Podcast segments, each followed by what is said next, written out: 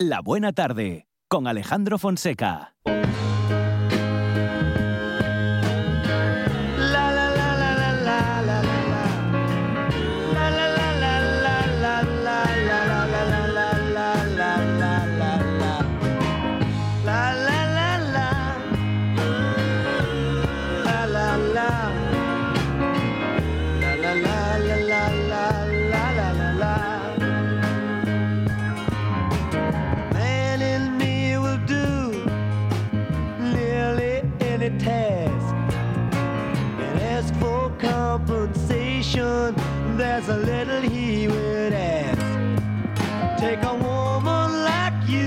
Manera de escuchar esta canción y de no pensar qué estará haciendo el gran Lebowski en estos momentos.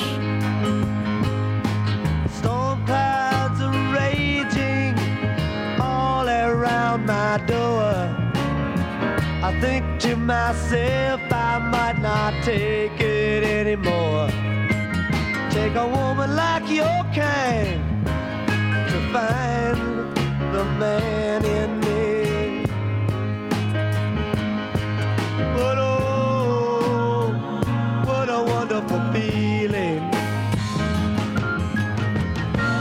To know y lo que vamos a intentar averiguar ahora es qué va a suceder con las ITVs que están en estos momentos en una huelga que reivindica, bueno, pues algunas cuestiones que están complicando muchísimo, bueno, pues justamente el que muchos usuarios puedan obtener la renovación de la tarjeta de la ITV. Vamos ahora a comentar este asunto con Dacio Alonso, presidente de la Unión de Consumidores de Asturias. Dacio, ¿qué tal? Buenas tardes. Take a woman like you. Ahora sí te escuchamos, Dacio, ¿qué tal? Buenas tardes. Sí, sí, buenas tardes. buenas Perfecto, tardes. estamos eh, al aire ya con Dacio Alonso. Bueno, Dacio, las ITVs, esa huelga que está retrasando todo muchísimo en un, bueno, vamos a decir que en un ámbito en el que bueno, ya de por sí hay siempre muchos retrasos y mucha carga de trabajo.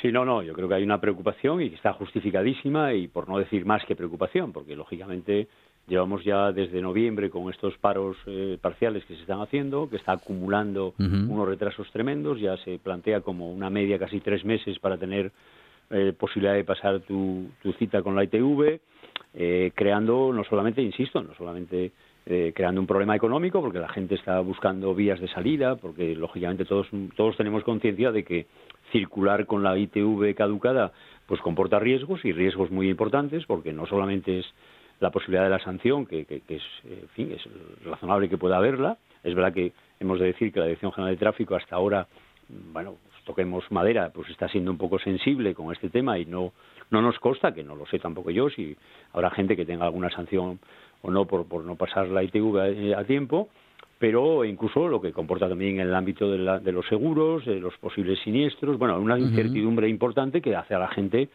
tener, digamos, una espada de Damocles ahí que, no sé, encima, eh, cuando se convocan huelgas con otros tres meses por delante, pues ya dices, joder, ya la cosa es que eso, en fin, crea una situación de indefensión que se, a nuestro juicio, pues, bueno, pues está creando un daño importante en todos los sentidos, ¿eh? en el sentido económico, porque hay gente que tiene que recorrer kilómetros.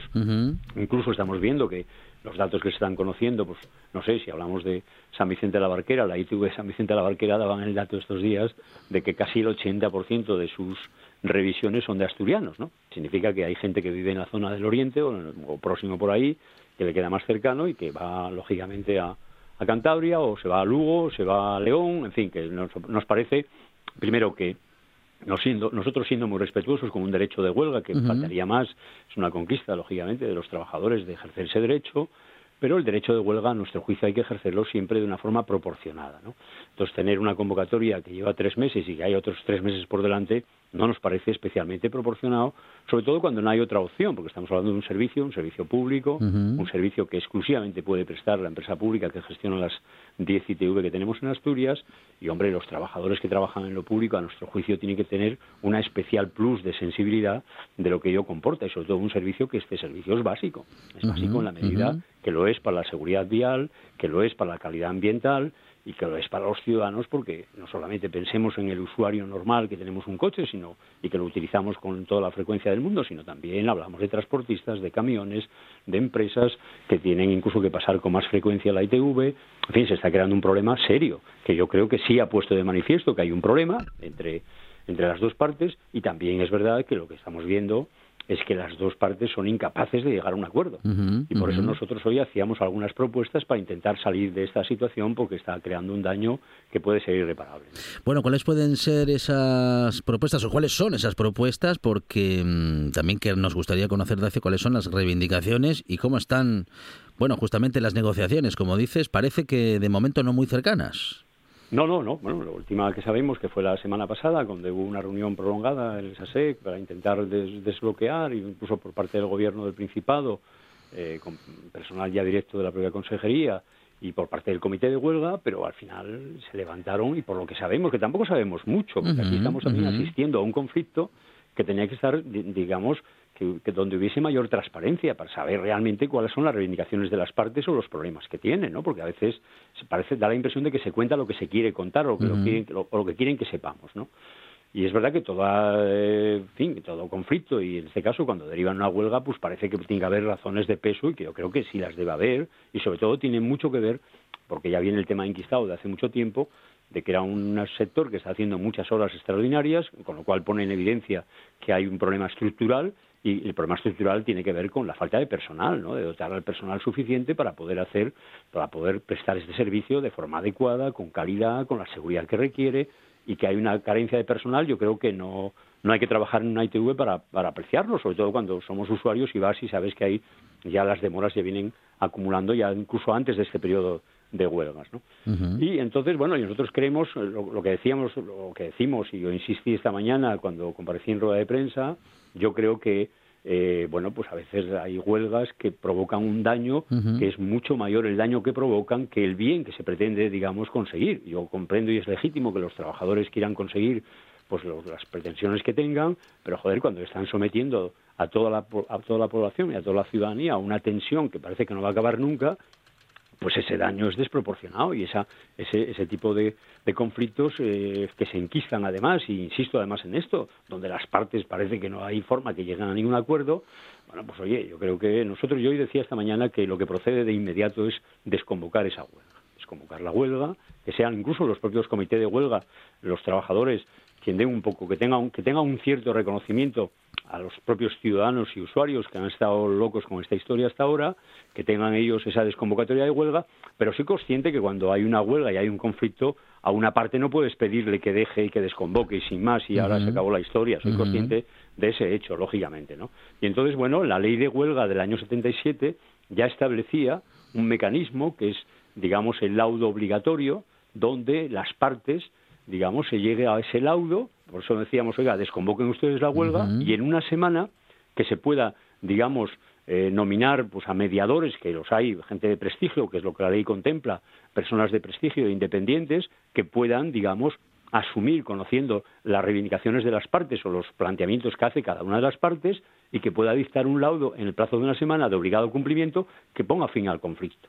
Entonces era lo que nosotros hoy planteábamos, decir, oiga, como se está viendo que aquí en las partes ni siquiera reconocen o, no se reconocen capaces de llegar a resolver este problema que está siendo tan importante, oiga, mire, apliquen ustedes este criterio que la ley contempla, que, incluso se ha desarrollado en España en otros conflictos, como controladores aéreos, como Iberia, en fin, ha habido conflictos de esta naturaleza que se enquistan, que es un interés público el que está en juego y un interés general, y oiga, nombren ustedes un mediador o que se planteen mediadores que hay muchas personas, digamos, en Asturias, con independientes y, con, digamos, de prestigio que puedan jugar ese papel, y la ley le otorga que una vez que ese mediador conoce los planteamientos de las partes, emita un laudo que es de obligado cumplimiento para poner fin al conflicto, ¿no? Y eso queríamos, un poco de eso planteamos nosotros esta mañana y vamos a ver un poco eh, si hay sensatez y racionalidad por ambas partes, por tanto por la Administración como por la empresa o como parte del comité de huelga, para intentar ponerle un poco ya orden y concierto a esta situación que sinceramente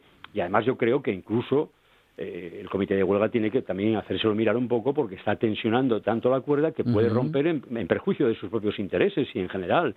Yo hoy también decía que hay una tentación hoy incluso el Partido Popular o los grupos de la Cámara han presentado alguna propuesta ya, digamos, legislativas para modificar el modelo de gestión, que, es verdad que, que en Asturias tenemos un modelo de gestión que en este momento comparte Andalucía y Valencia, pero no el resto de comunidades, que es, en nuestro caso, es una empresa pública quien presta el servicio.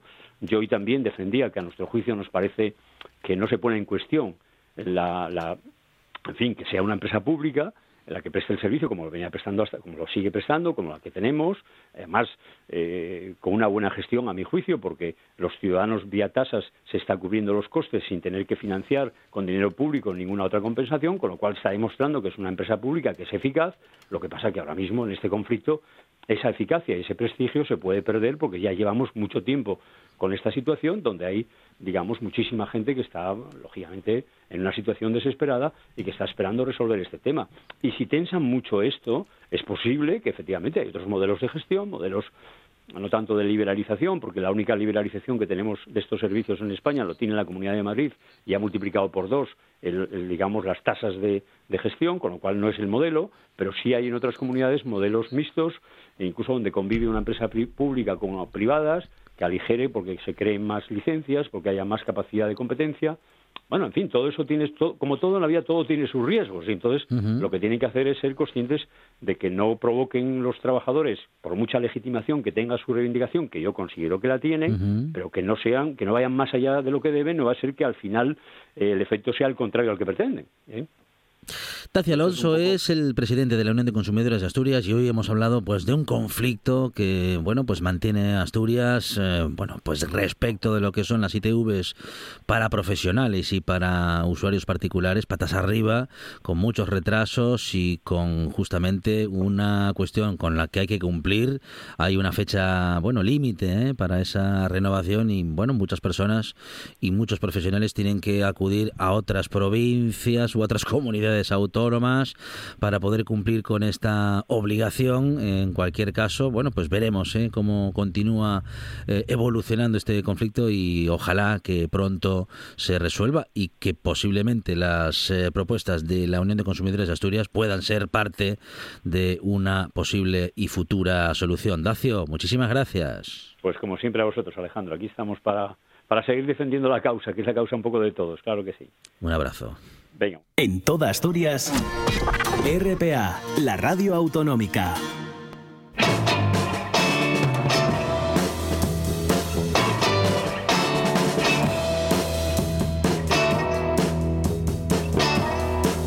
La buena tarde.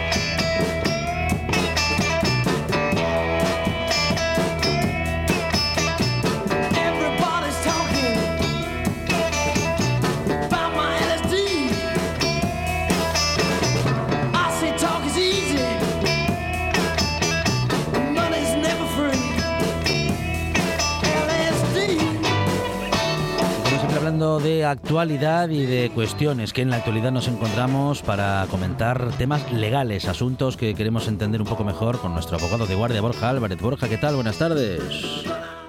Hola, muy buenas tardes. A Borja le podemos encontrar en la calle Cobadón número 5 de Oviedo, en eh, borjaabogados.es y también en algunas tertulias en eh, TPA y en esta conversación que cada semana tenemos con nuestro abogado de guardia y hoy recordando, bueno, un caso, bueno, un caso, un, eh, un, homicidio del que finalmente, bueno, un homicidio estoy diciendo yo y estoy yo definiéndolo y sin embargo, pues, en fin, es un crimen que todavía no ha sido aclarado y parece que no nos va a dar tiempo a ello, Borja. Bueno, es un crimen, evidentemente es un crimen, porque porque Sheila Barrero fue asesinada, fue, eh, alguien le quitó la vida de un, de un disparo. eh, está claro que fue un crimen, eh, se puede entender, se sobreentiende que incluso haya podido ser, incluso que haya sido un asesinato y no un homicidio, porque parece que hay toda la intencionalidad del mundo.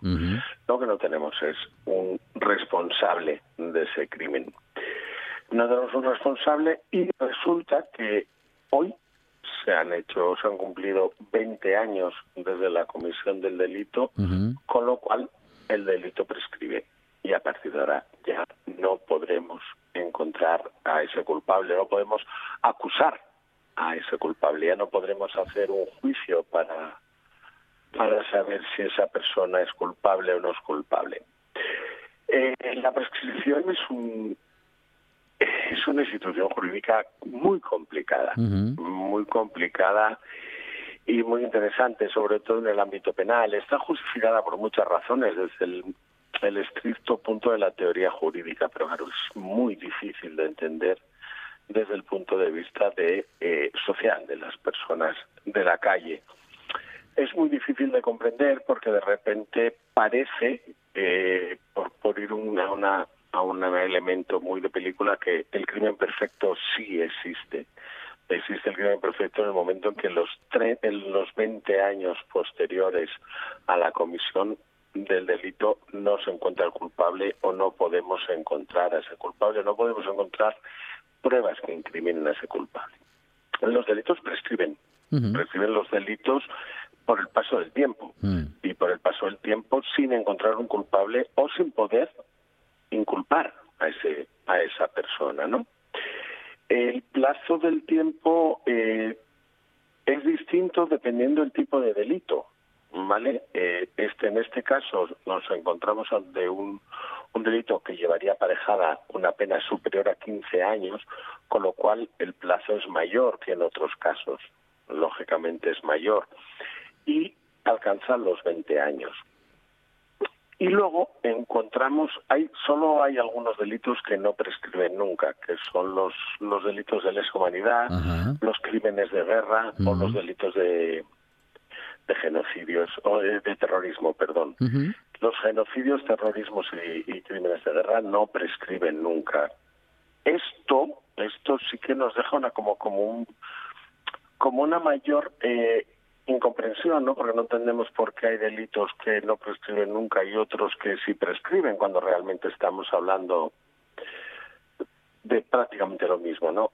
Mm, unos dicen que es por la gravedad, otros dicen que es por el elemento coercitivo sobre posteriores delitos. No está muy claro, pero lo cierto es que, o sea, no está muy claro. En, en nuestra doctrina jurídica sí, pero bueno, en este caso mm, la justificación no está tan clara. Lo que sí que resulta muy interesante, además, eh, como siempre en mi profesión, es el cómputo de los plazos. ¿Vale? Porque prescribe un delito, en este caso este delito, por el plazo de los 20 años. ¿Vale? Hoy hace 20 años que Sheila Barrero apareció, apareció muerta. Y el delito prescribe. Pero prescribe desde el momento de la comisión del delito para cualquier persona que hasta ahora no haya sido acusada o inculpada de ese delito. Y Pero siempre... pasa? Que en este caso sí, que tenemos una persona que fue acusada. Ajá, ajá. Eh, y, ¿Pero qué ha pasado? ¿No se han presentado nuevas pruebas? Eh, ¿Cuál ha sido el, digamos, la evolución del caso? No, en este caso eh, lo que pasó es que nunca hubo pruebas suficientes para condenar a esta persona. Hay un sospechoso que fue investigado, que hubo varias pruebas. Eh, las pruebas en su momento no, no tenían la suficiente entidad, fundamentalmente porque la técnica hace 20 años no estaba tan tan avanzada, porque en este caso se trataba de, de las pruebas se basaban en una este señor aparecieron restos de, de pólvora en sus manos cuando se hicieron los, las pruebas, pero esa, esa pólvora no podría, las pruebas no podían identificar perfectamente que esa pólvora perteneciera al arma.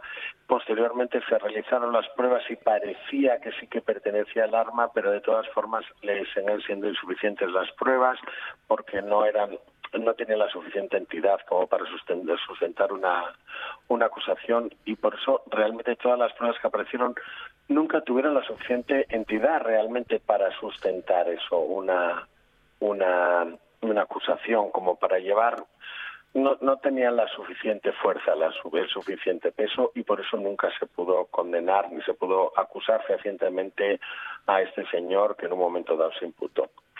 Pero sí que ahora eh, para este señor hay una diferencia que para el resto, y es que el plazo de la prescripción no es el mismo.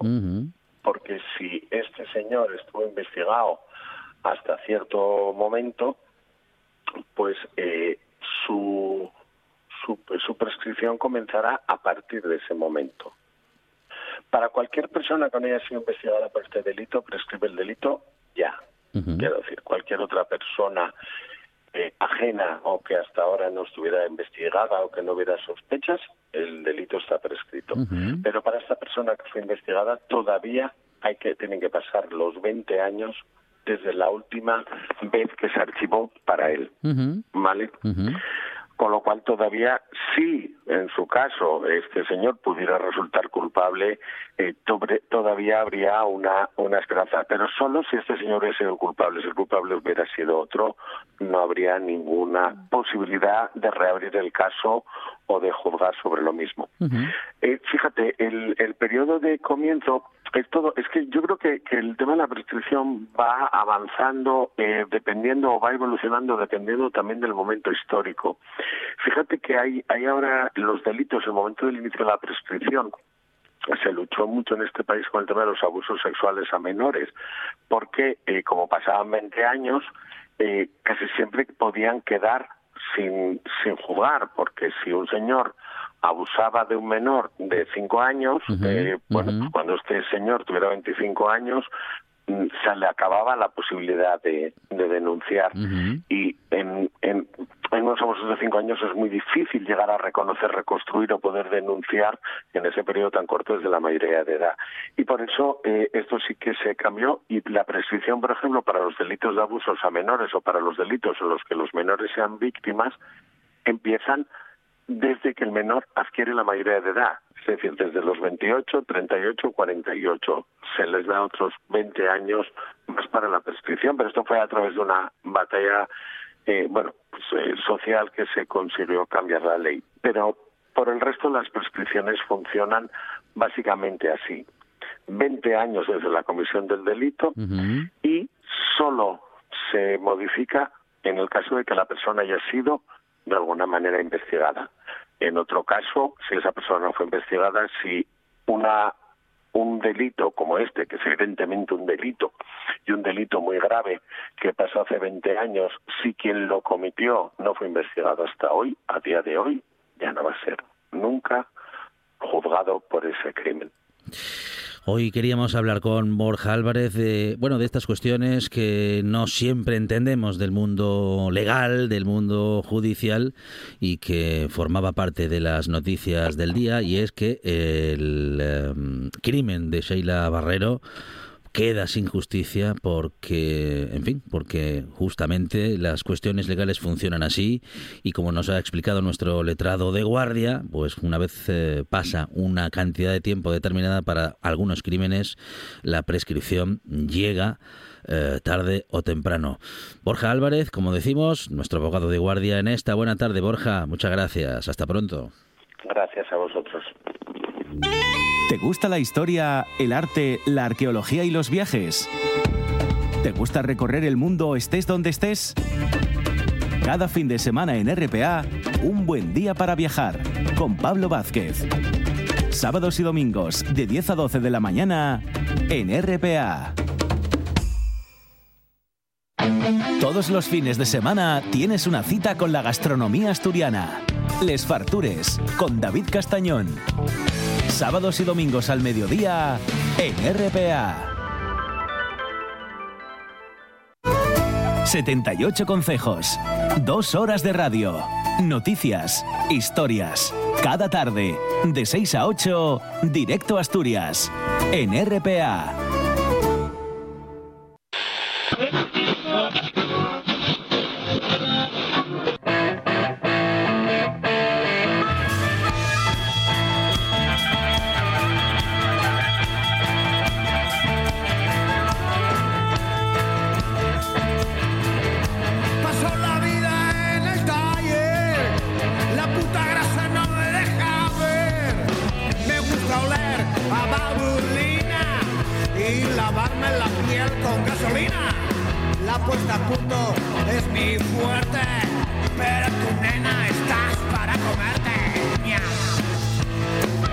Que hay gente que se lava las manos con gasolina, Manchi Álvarez. Eh, sí, eh, seguramente las Sí. llevarán impolutas. Claro, limpinas quedan. Otra cosa es a ver cómo luego se comen el pollo con las manos. Rafa Martínez, ¿qué tal? Buenas tardes. Pues con un tufillo muy agradable. Claro, ah, sí, agradable. Bueno, el olor a gasolina a mí me gusta. A mí me gusta también, sí. Pero No en mis manos.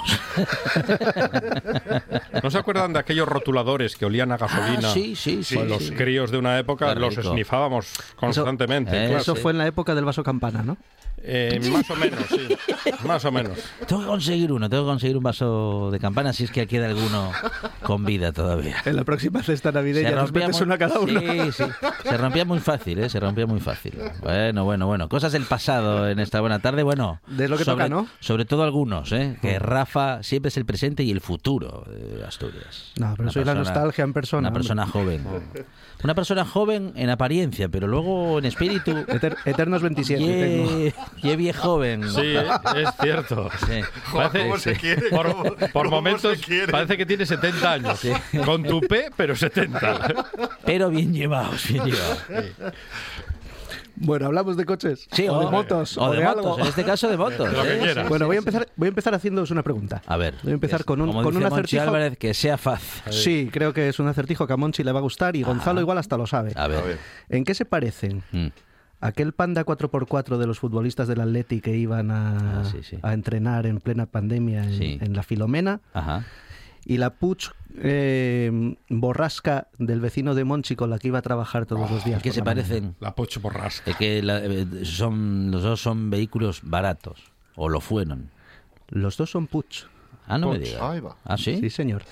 Porque una cosa que, que generalmente desconocemos Ujú. Es ¿Y que... el panda que lo hicieron con las obras de las motos? Eso es otra, eso es otra cosa. No, con las horas de las motos no, pero no sé si, se- si os dais cuenta Mm, de que cada vez que buscamos los orígenes de algo llegamos a un panda. ya. O sea, yo creo que el panda es el, Es la el piedra- ciudadano cero del Al automóvil. final es la piedra angular de, de- de- de la, de la industria. Necesito un papa Del móvil. motor. Corta un panda. Seat, cierra la puerta por fuera. Claro, pues claro, me hago un claro. Marbella con un Sí, panda. sí, Un sí, papá sí. móvil de emergencia. Con- Un panda. Con un panda. Mire, ah, mire, también. También protagonista de, de Estopa, de la canción, de la O sea famosísima canción de es, Estopa. el, es el coche de nuestras vidas. Sí, sí. Eh, bueno, después de, de esta publicidad de- del panda, eh, evidentemente vamos a hablar de Puch. Ajá. ¿De Eh, qué puch? De Puch, Ah, las eh, motos. las motos, Ah, sí, vale, sí, sí. Eh, Puch es una, era una compañía austriaca. ¿Austriaca? ¿En Austriaca, sí. Sí. Steyr Puch se llamaba, Steyr Daimler Puch, la original, ¿eh? Pero bueno, nosotros vamos a hablar de las Puch que fabricaba Abello, que la semana pasada nos quedamos, hablamos de las MV que fabricaba Abello, y esta semana vamos a hablar de las Puch. Porque allá por el 71 Ujú. habíamos dicho que, que Abello fabricaba la última MV, pero era la MV Piles, Sí. pero todavía bajo la marca MV fabricó su primer ciclomotor con motor Puch, que era un cruce entre el chasis de aquella MV Piles y un motor traído de Austria de la, de la compañía austriaca. Eh, se llamaba Tribel. Eh, fue el, el gen luego de la Tribel borrasca esa que, Sí. que el albañil llevaba a trabajar todas las mañanas. Sí. Y, y era una moto, un, un pequeño ciclomotor de tres velocidades, 50 centímetros cúbicos. Porque ya habíamos hablado que en aquella época, en aquellos eh, primeros 70, Ujú. en los que MV decidió fabricar motos cada vez más grandes, aquí en España lo que necesitábamos eran motos cada vez más pequeñas. Claro. Y motos que sirvieran para que una persona sola con muy poco dinero fuera a trabajar.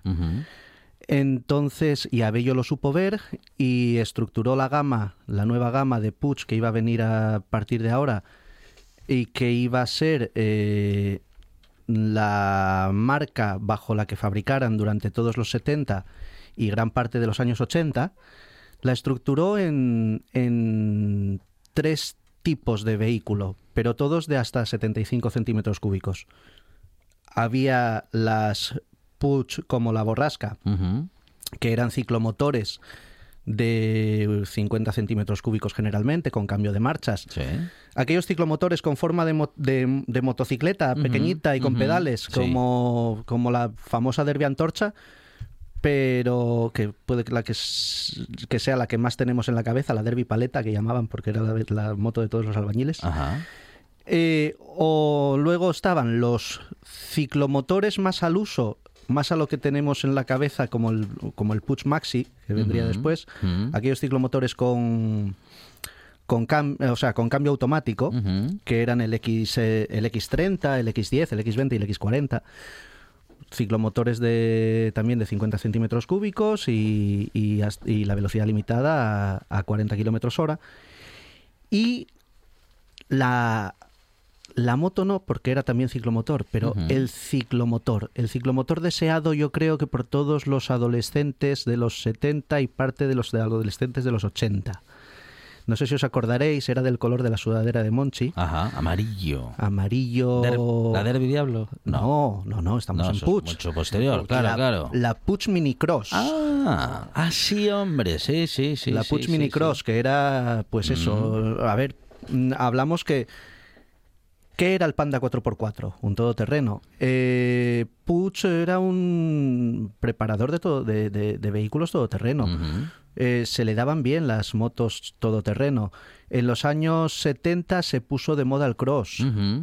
Entonces Abello tiró por ahí y, y convirtió en la reina de su gama a la- una pequeña moto de cross de 50 centímetros cúbicos, ciclomotor de cross de ujú. 50 centímetros cúbicos, en color amarillo, con un depósito muy especial que lo llamaban eh, cascahuevos, Ajá, porque porque era muy cómodo. ¿Qué se sutileza. levantaba por encima, se levantaba por encima del sillín como con una esquinita. Qué bonito. Entonces creo que frenar era todo un riesgo Mm. aquella- Había que estar fuerte de brazos para que el cuerpo no se moviese Con mucho, aquellas ¿no? motos, sí, sí. sí, sí, sí. Y, y de, de estas motos, de estas minicross, evolucionó toda una gama que, que llevó a, a la compañía a ganar en España competiciones de cross de 75 centímetros cúbicos. Porque después de la minicross vino una evolución de 75 a, eh, Ujú. a partir de la, de la Dakota. Y, y la categoría pequeña del cross, la de 75 centímetros cúbicos, fue el reinado de Puig durante, durante todos los años 80 prácticamente. Cuando hablamos de ciclomotores, ¿hablamos de motores de dos tiempos? ¿O Son de dos tiempos, Son de sí, dos sí, sí, tiempos. son, son Mm. motos de dos tiempos, de, ya te digo, de hasta 75 centímetros cúbicos. Potencias pequeñitas, eh, hasta 6, 7 caballos, Esas como que si te equivocabas con la mezcla tiraba un humo que, que vamos, Eh, que sí, los vecinos salían a saludar. Exacto, Sí. había que echarles mezcla. Sí. eh, y la yo- bujía te quedaba como para, vamos, Veo, veo yo que, como para tirar. que tienes experiencia en esto de los ciclomotores. ¿eh? Eh, sí, es que es que anduvo uno en la calle mucho tiempo. Muchas pizzas repartidas. Sí, sí, había que. No, no, no, no, no, no fue trabajando, pero, pero No. yo, yo si hay algo me, me dejan cerca, algo que camina, yo lo quiero conducir. Bueno, pues yo, yo la verdad que la experiencia que tengo en ciclomotores es un mes trabajando en una pizzería Ajá. con ciclomotor. Sí. Bueno, un mes bueno. que eran unas vacaciones Mm. Y como no, como me negué a comprarme una moto, los Sí. 12 meses siguientes Sí. trabajé eh, en bicicleta. Ah, mire. ah. Llegaban frías las Sí. pizzas. No, no, no, no. no. Era, era, era yo muy rápido y pesaba 60 kilos. Ah, muy bien. era- Qué bueno, qué bueno, qué bueno. Eh, pues eh, mm, estábamos ahí. Eh, las eh, cross eran una moda en los años 80, Ujú. gustaban mucho.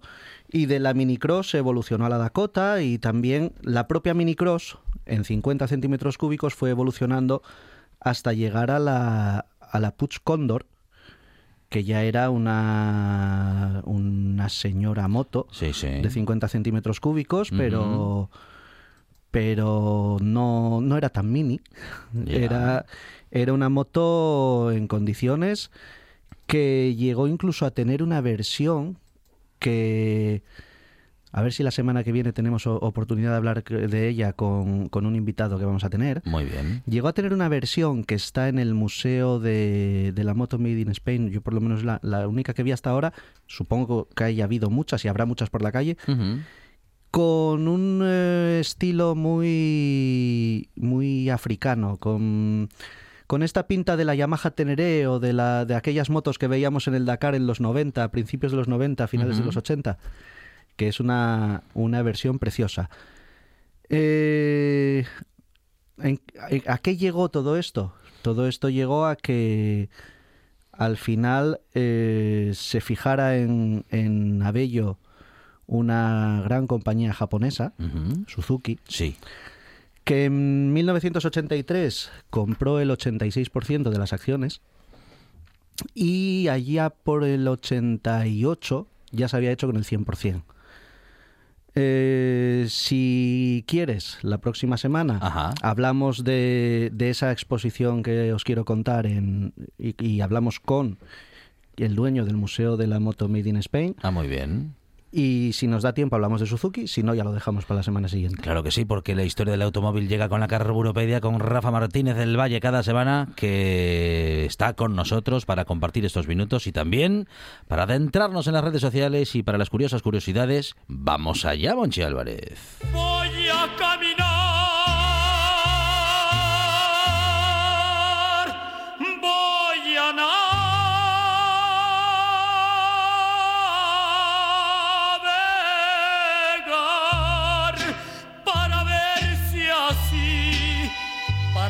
si así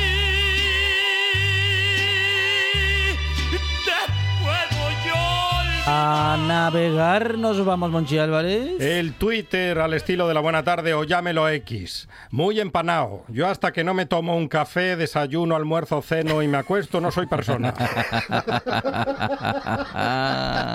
¿Es así? es así, es así. Un día eres joven Sí. y al siguiente haces fotos a las etiquetas para poder ampliarlas y, y leerlas sin problemas. Sí, o enciende la luz para del teléfono, lo que tenga a mano, la linterna, para ver mejor, efectivamente, sí. El gripao. Si solo fuese eso. ¿Cómo fue el campeonato? Creo que al niño no se le da bien el tiro con arco. Ah, uh. ¿Cómo ha quedado? En libertad, con Carlos.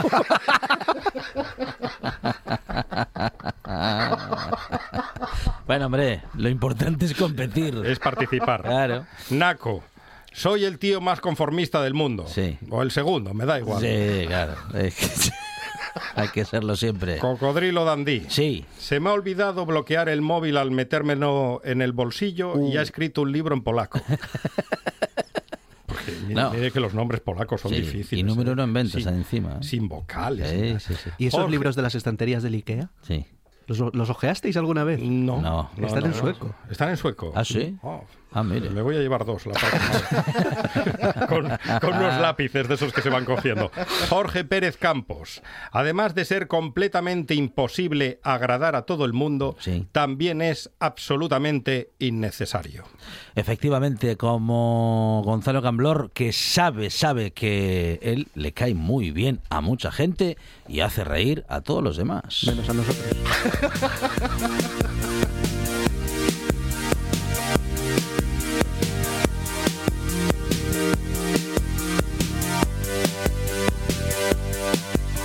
Pero que es que no le hace reír o que no le cae bien. No, que no me cae bien. Ah, no le cae bien. Gonzalo Camblor, ¿qué tal? Buenas tardes. Porque ca- Yo canta, también te quiero, Rafa. Sí, sí, sí. Buenas tardes. canta perdón. por Rafa, el de la Unión. Que Gonzalo Claro, Camblor se es hace, por eso. se hace presente eh, como reidor profesional en, en los minutos previos y luego ya le presentamos de manera oficial cuando ya entre risa y risa nos cuenta algo. Vamos a hacer como lo de la como lo de las risas enlatadas para la tele, ¿no? Grabarlas y que tire para adelante. Sí, sí, sí, bueno, sí. eh, hoy vamos a empezar con, con las fobias. Muy bien. Eh, ligirofobia. Ajá, Miedo a los ruidos fuertes. ajá. Bueno, yo miedo, miedo a los Molestia ruidos sí, no ¿verdad? tengo, pero, bueno. ruidos Molestan un poco. Sí. Claro, El molestan. taladro una tarde de domingo. Ahí está. Eh, Te taladra ese, hasta el alma. Ese Eso sí vecino que, es siempre tiene que taladrar a partir de las 4 de la tarde. Y, Sí, y si, no lo, y si no lo tiene uno, es que total. es uno. Claro, momento de fiesta total. El extractor a cualquier hora. Sí, El vidrio, ese que sale a las 2 de la mañana Ah, a tirar el vidrio. Madre del alma. Es como una explosión. Madre mía. Encima, además, eh, cuando vienen, por lo menos en la Viana, eh, vienen los sábados por la noche Ajá. a recoger los contenedores de papel y de cristal y, y plástico y tal. Por la noche A las es a 11 y las, pico. a las 11. A las once A y las pico. 11, claro. una pasada. Bueno, nada, tampoco, es sábado, tampoco es tan grave. Bueno, vamos con otra. Esta es curiosísima. La chanofobia. Chanofobia. Miedo a las verduras o a los vegetales. Pero a los de comer. Ajá. A los de comer. Yo la verdad es que, hombre, quizá te puedan gustar más o menos, pero a la tener una coliflor fobia... y a la celga yo les tengo fobia. Claro. Bueno, pero son eh, modelos en Ah. concreto. O sea que tienes la chanofobia, La chanofobia. que lo sepas. Bueno. Y Pero en este más, caso es un, ¿cómo decirle? Una, fobia, no, argu- eh, creada por él mismo. Ah, bueno, sí, eso también. Justificada totalmente. No, que- desde mi infancia. Sí. Porque me obligaban Ah, vale. Sí, a bueno, comer coliflor también- y a celga. sí, Celga es que tiene nombre. el, el nombre es Sí, feo ya, ya. celga. Hay- hay- ¿Qué vas a comer una celga? Hay, tra- tra- hay trauma, y- y hay un esos pequeño trauma ahí. tan gordos, No, tan la- gruesos, la que por más que quieras... que ¡Ah! huele como si a Manuel Fraga se le hubiese escapado algo. ¿no? Bueno, vamos con la tercera, también muy curiosa. Namatofobia, miedo a los nombres. Anda. Me imagino Miedo, que será miedo de lo- a los nombres de los lugares. Claro. Porque, bueno, a las personas, sino cómo Ya. te diriges, ¿eh? Tú. Ya. Claro, eh. Siempre, claro. Oiga. Claro. Cari- O silbando vida. como a los Sí. perros y tal. Ah, no, no también, queda- pues. Es miedo a no equivocarse queda de nombre. bueno, Dices vida a todo el mundo. Y cada vez que se encuentra uno con... ¡Hombre, qué tal! no nos tal, cariño? engañemos. Sí, sí. Aquí en Asturias tenemos la ventaja de que tenemos el qué talo o qué tal ne. Y, sí, o sea y que yo- bueno. yo creo que se queda uno pensando. Claro, claro. O vida y vidina. ¿Cómo era? ¿Cómo no, era? Claro. como era o de dónde conozco yo a esta persona. esa es ¿Dónde otra. fue que- esa es otra. Claro, claro. Pero tenemos esa solución. La verdad que esa coletilla da buen resultado. Cuco. Yo cuando no me acuerdo de los nombres de la Cuco, gente los llamo Cuco. Sí, también. Bueno, eh, vamos ahora con una expresión. Ajá. Mm, La verdad que llevamos un par de semanas Sí. eh, enviándonos en el guion y la verdad que vamos a ver si la quitamos de delante. A ver. Vete a hacer puñetas. ¡Eh, Ahí oiga! está. Pero Vete vamos a ver, puñetas. ¿quién...? No, tampoco, tampoco le provocamos tanto, ¿eh? Lo justo. Hay cosas peores que las puñetas. La verdad es que las puñetas, yo me imagino que eh, Sí. a estas alturas habrá más gente que ya lo sepa, pero bueno, Ajá. vamos a recordarlo. Sí. Eh, son unos adornos de tela que se ponen en las mangas de los trajes. Se ponían en el siglo XIX, Sí. del XVIII. Ajá. Ahora mismo se las puede ver en las togas de los jueces. No todos los jueces las llevan, pero Ajá. es Y el con, esto, adorno y con esto enlazamos con la sección anterior. Mira. Claro. La de leguleyos. Ah, claro, claro, claro.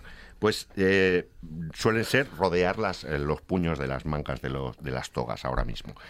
Eh, ¿Por qué se utiliza eh, eh, vete a hacer puñetas? Porque las puñetas están hechas con encaje de bolillos. Ajá. Y el encaje de Ah. bolillos es una técnica que aparte de llevar mucho tiempo, lleva mucho trabajo Sí. y muy detallista, muy al detalle. muy tal. Entonces, claro, en hacer unas puñetas se tarda mucho. Claro. Es decir, si te mandan a hacer puñetas, Ah. adiós, muy buenas. Es para que no vuelvas Date un paseo. en mucho claro, claro. tiempo. No tiene tampoco mucha más eh, vuelta. Ahora, no obstante, hay dos expresiones que me vienen ahora a la memoria muy similares que no, que sin embargo, a ver si un día averiguamos de dónde vienen, porque claro, lo de vete a hacer puñetas, bueno, pues se sabe, ¿no? Lo acaba de explicar Gonzalo. Ramblor, una cosa compleja, pero eh, vete a freír espárragos Vale, o vete a freír churros. Claro, son dos cosas bastante sencillas. Pues vamos a ¿eh? apuntarlo. Que además son fantásticas, porque los espárragos son riquísimos y los churros ni le cuento. También, Fri- claro, fritos. claro. Los espárragos, no, ya espárragos a la plancha, ¿no? Más bien. A la plancha, Sí, sí, sí. Pues sí. ya lo Los trigueros aquí. están buenísimos. Pero a la bueno, sí, pero lo de los churros.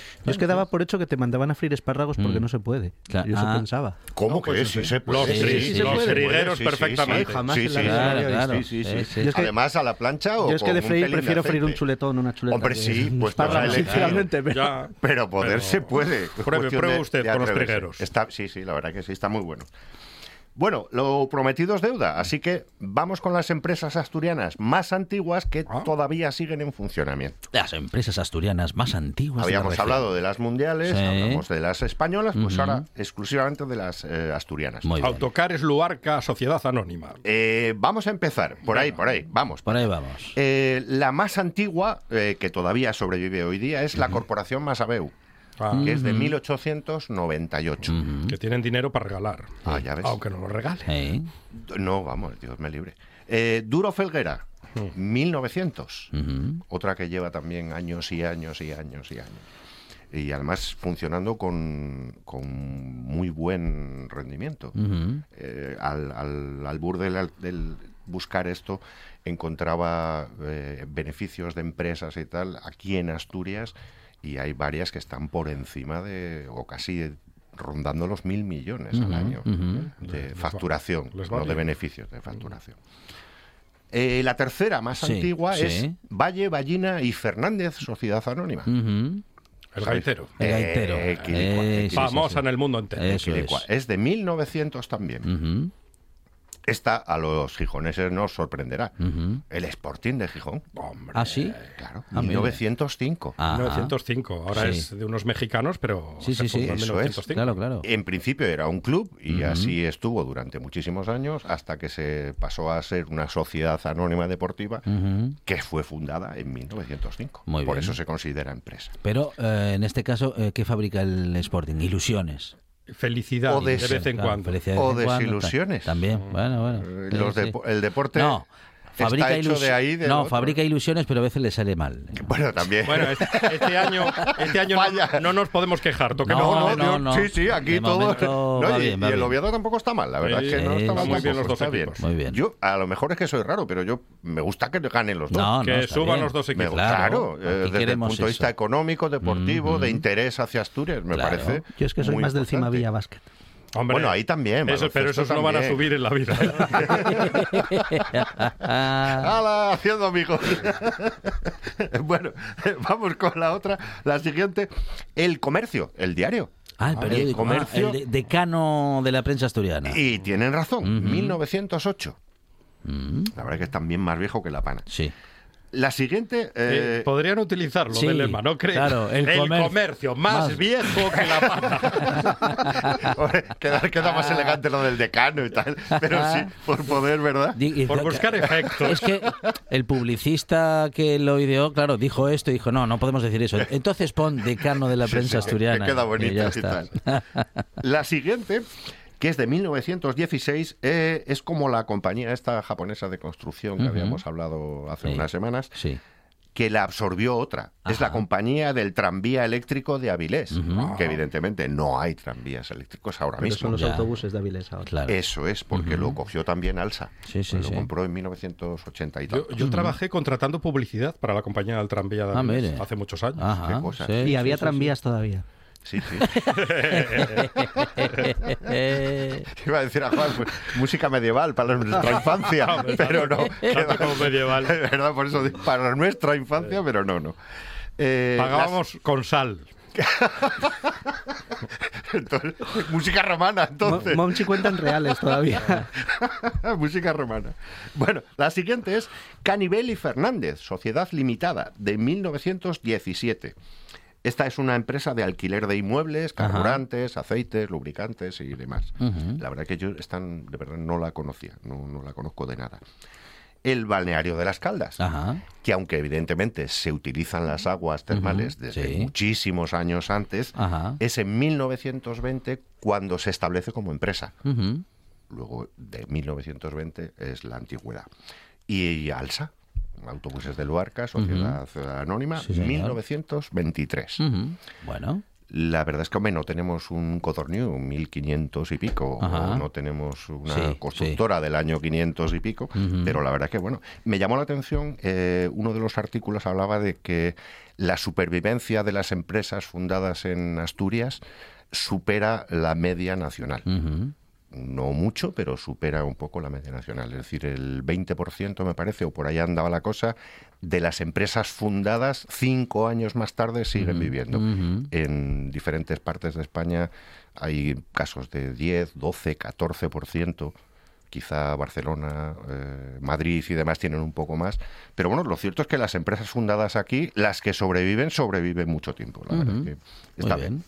Bueno, historia del trabajo y de la empresa en Asturias con Gonzalo Camblor, que sigue compartiendo con nosotros las últimas curiosas curiosidades de esta tarde. Las estatuas parlantes de Roma.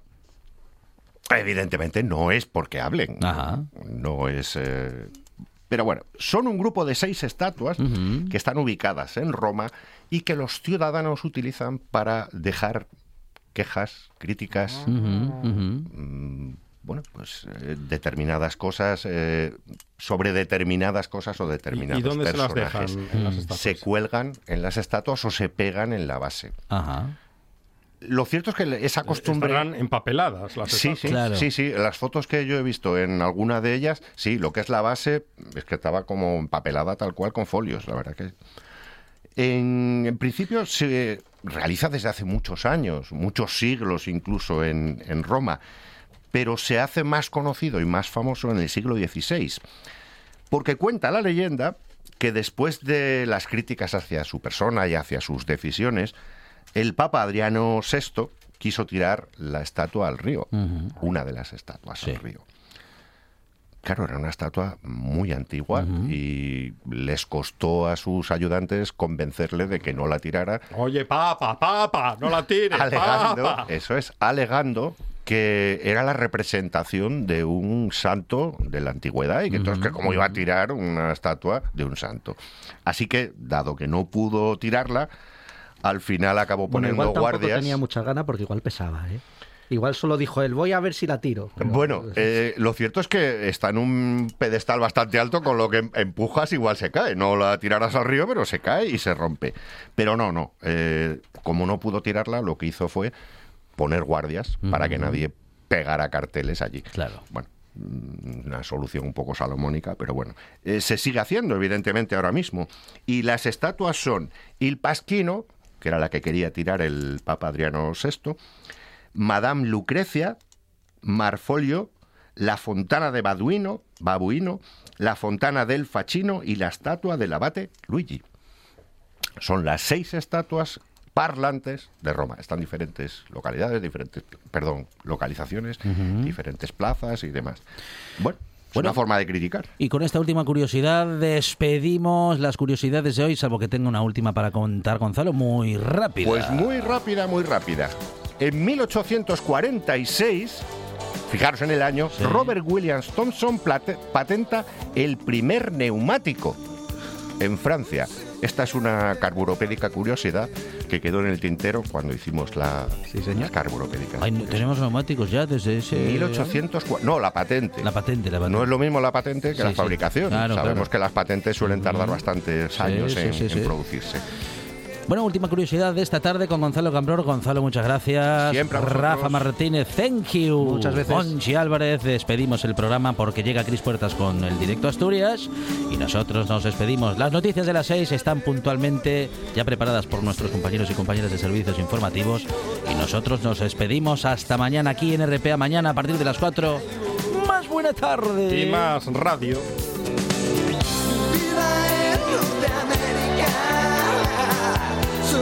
Desierto de amor.